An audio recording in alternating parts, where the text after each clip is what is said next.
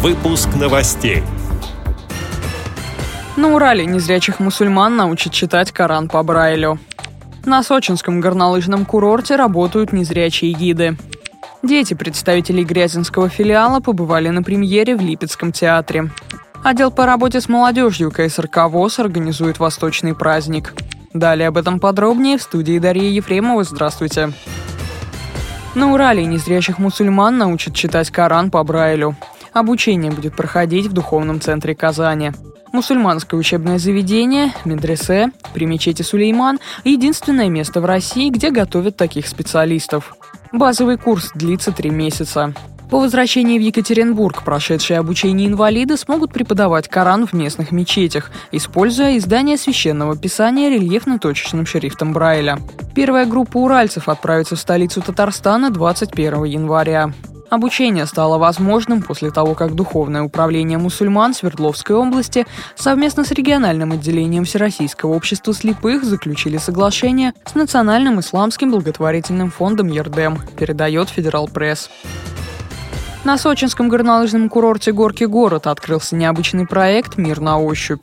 На входе посетителей просят сдать все светящиеся предметы и вручают белую трость. Проводниками по интерактивному пространству в абсолютной темноте выступают незрячие гиды. Экскурсия построена в виде квеста. Первое место, куда попадают гости – жилая комната. Посетителям нужно найти кровать, шкаф с одеждой и, главное, ключ, открывающий дверь в соседнее помещение. О том, что участники попадают на рынок, они понимают по стойкому запаху специально разложенного везде сена.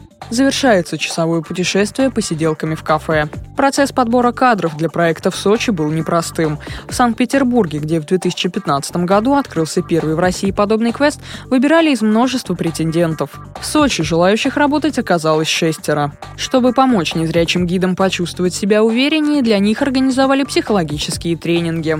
Один из них вел финалист конкурса «Минута славы» оперный певец Олег Крикун, передает информационное агентство ТАСС. Липецкий драматический театр имени Толстого посетили представители Грязинского филиала ВОЗ. 45 детей-инвалидов по зрению вместе с родителями побывали на премьере сказочной постановки «Царевна лягушка». Гостям представили историю о чудесных приключениях царского сына и Василисы Премудрой, которую Кощей Бессмертный превратил в лягушку. В основе постановки не только известный сюжет, но и множество поучительных русских пословиц и поговорок. А после спектакля ребят ждала встреча со сказочными персонажами. Липецкий театр драмы проводит благотворительные акции для детей и маломобильных людей.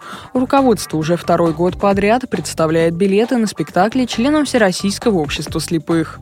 Благодарим за предоставленную информацию председателя молодежного совета Грязинского филиала местной организации ВОЗ Надежду Качанову. Отдел по работе с молодежью КСРК ВОЗ 27 января, в канун китайского Нового года, организует праздник. Каждый сможет поближе познакомиться с восточными традициями, поучаствовать в ярких и незабываемых конкурсах и повеселиться от души. История китайского Нового года насчитывает более тысячи лет. Фиксированной даты празднования нет. Она вычисляется по дальневосточному лунно-солнечному календарю. Наступление 2017 года приходится на 28 января. Для китайцев это семейный праздник. Вот и в КСРК ВОЗ китайский Новый год отметят большой семьей. Ведь для многих незрячих и слабовидящих людей культурно-спортивный реабилитационный комплекс Российского общества слепых за много лет стал вторым домом. Мероприятие начнется в 18 часов. Приглашаются все желающие. А до начала праздника можно поболеть за команду участницы третьего этапа пара чемпионата по спортивной версии игры «Что, где, когда». С этими и другими новостями вы можете познакомиться на сайте Радио ВОЗ. Мы будем рады рассказать о событиях в вашем регионе. Пишите нам по адресу новости собака ру. Всего доброго и до встречи.